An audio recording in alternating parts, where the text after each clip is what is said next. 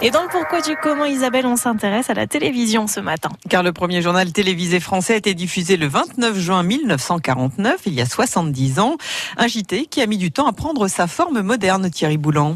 Ce premier journal, lancé par Pierre Sabag, n'avait pas de présentateur. Il était diffusé à 21h sous la forme d'un reportage sonorisé et commenté en direct.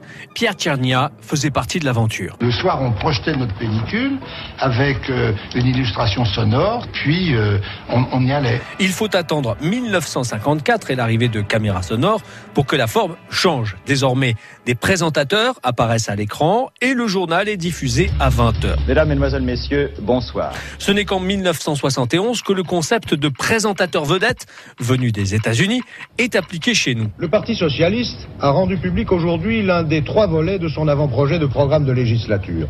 Joseph Pasteur raconte alors ce qui se passe dans le monde avec un prompteur en regardant le téléspectateur les yeux dans les yeux. Alors la forme de ce JT a évolué, mais ce qui a marqué les téléspectateurs, ce sont surtout les images.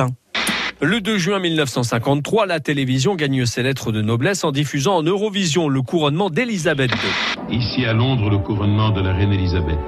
Le retour du général de Gaulle aux affaires en 1958 marquera aussi l'histoire des actualités parce que peu à peu, il maîtrise l'outil et aussi parce qu'il contrôle la télévision d'une main de fer.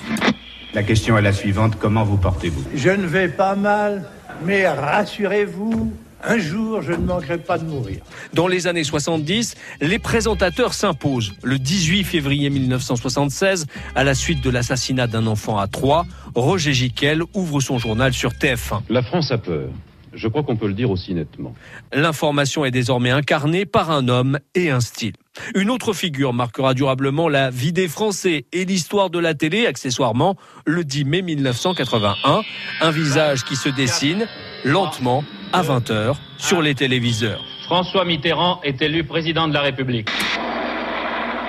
Dix ans plus tard, les téléspectateurs se réveillent en pleine nuit pour suivre la guerre du Golfe, la première guerre en direct. Ainsi donc, il y a 12 heures juste, la guerre a commencé. D'autres catastrophes et attentats suivront à New York ou Paris et quelques moments de joie aussi, comme ces images d'un bus avalé par la foule sur les Champs-Élysées, un jour de juillet 1998.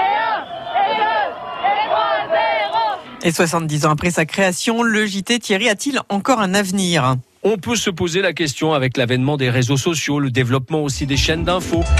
Bienvenue aux nouveaux téléspectateurs de LCI. Des évolutions qui modifient surtout la manière de traiter l'actualité. Le rythme s'accélère. Cette frénésie n'a pas encore eu raison des journaux télévisés. Il reste suivi le soir par plus de 15 millions de téléspectateurs en moyenne.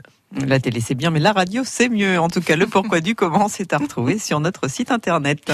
À la radio et sur France Bleu Auxerre, nous vous proposons une matinale spéciale retour sur cet événement, les Grands Crus 2019 de Lyon. Dans une minute d'ailleurs, nous serons avec Jérôme Maillet, directeur général de la CCI de Lyon. France Bleu